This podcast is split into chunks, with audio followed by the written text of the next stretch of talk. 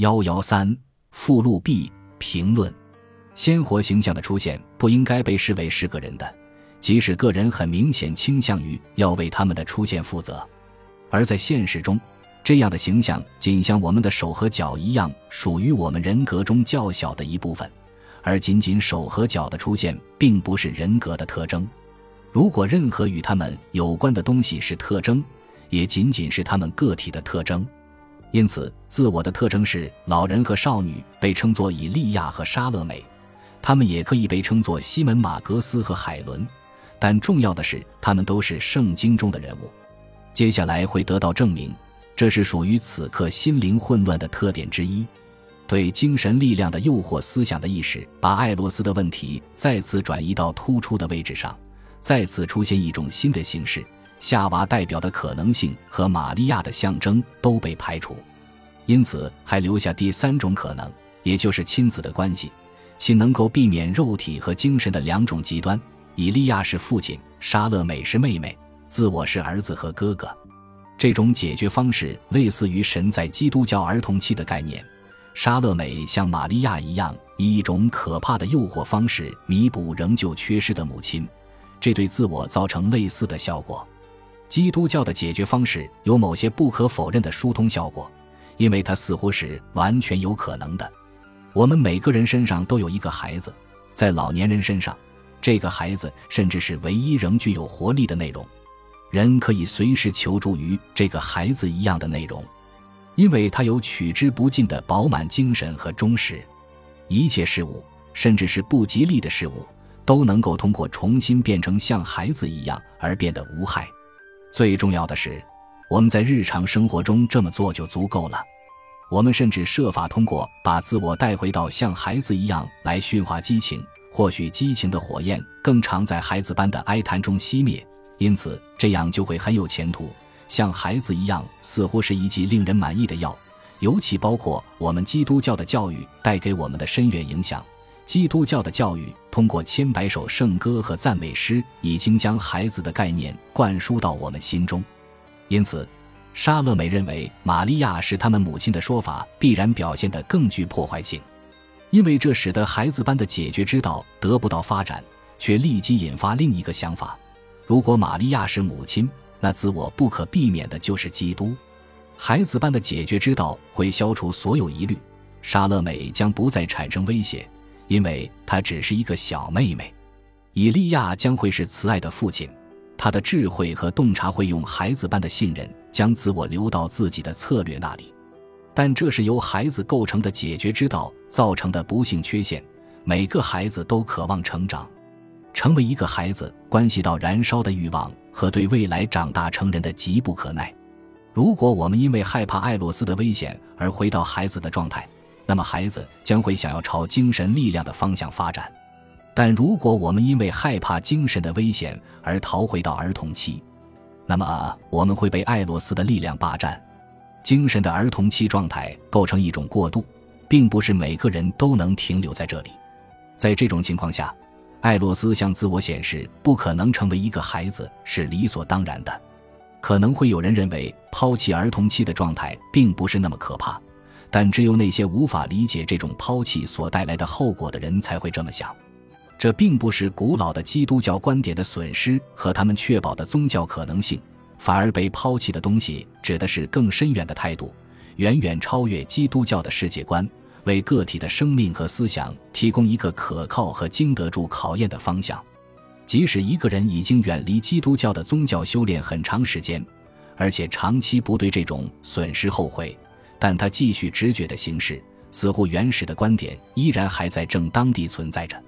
人们不认为一个被抛弃的世界观应该被一种新的世界观取代，特别是有人不清楚抛弃基督教的世界观会侵蚀当代的道德感这个事实。抛弃儿童期就意味着不再对迄今为止有效的道德观有情绪的或习惯的依赖，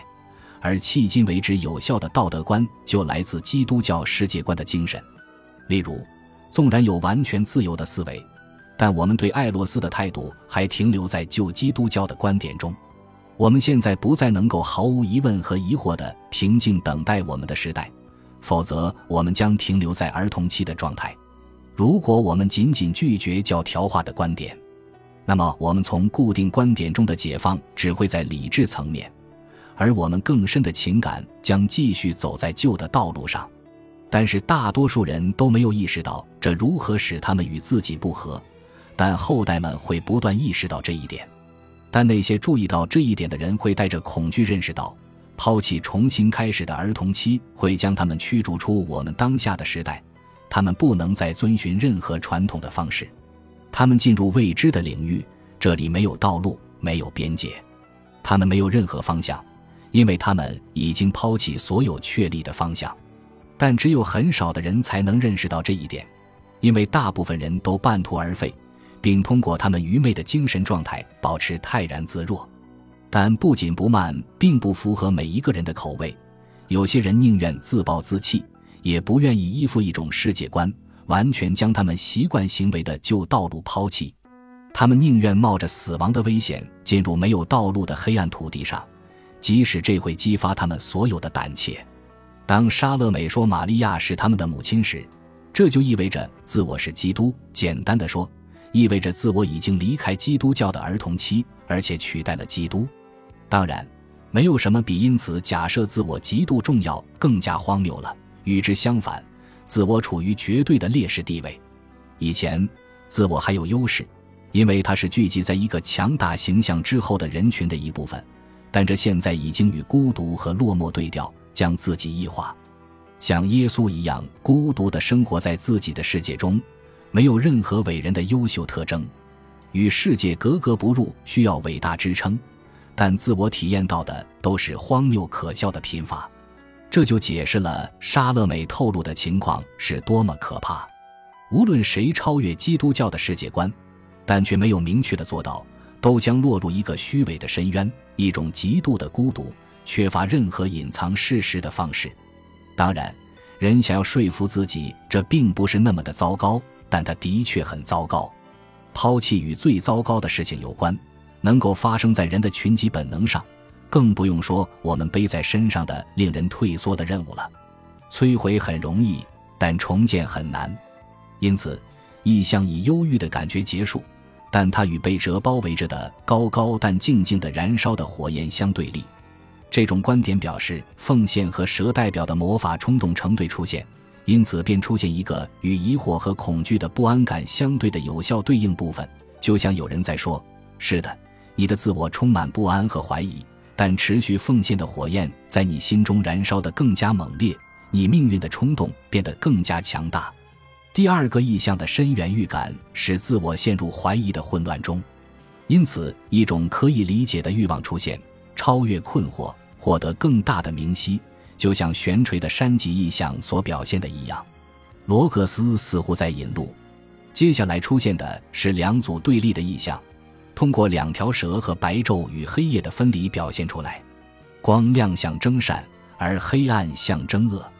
像不可抗拒的力量一样，二者都呈现出蛇的形象。谎言在这里隐藏一种想法，即接下来会有巨大的重要性。不论谁遇到黑色的蛇，都会像遇到白色的蛇一样感到惊讶。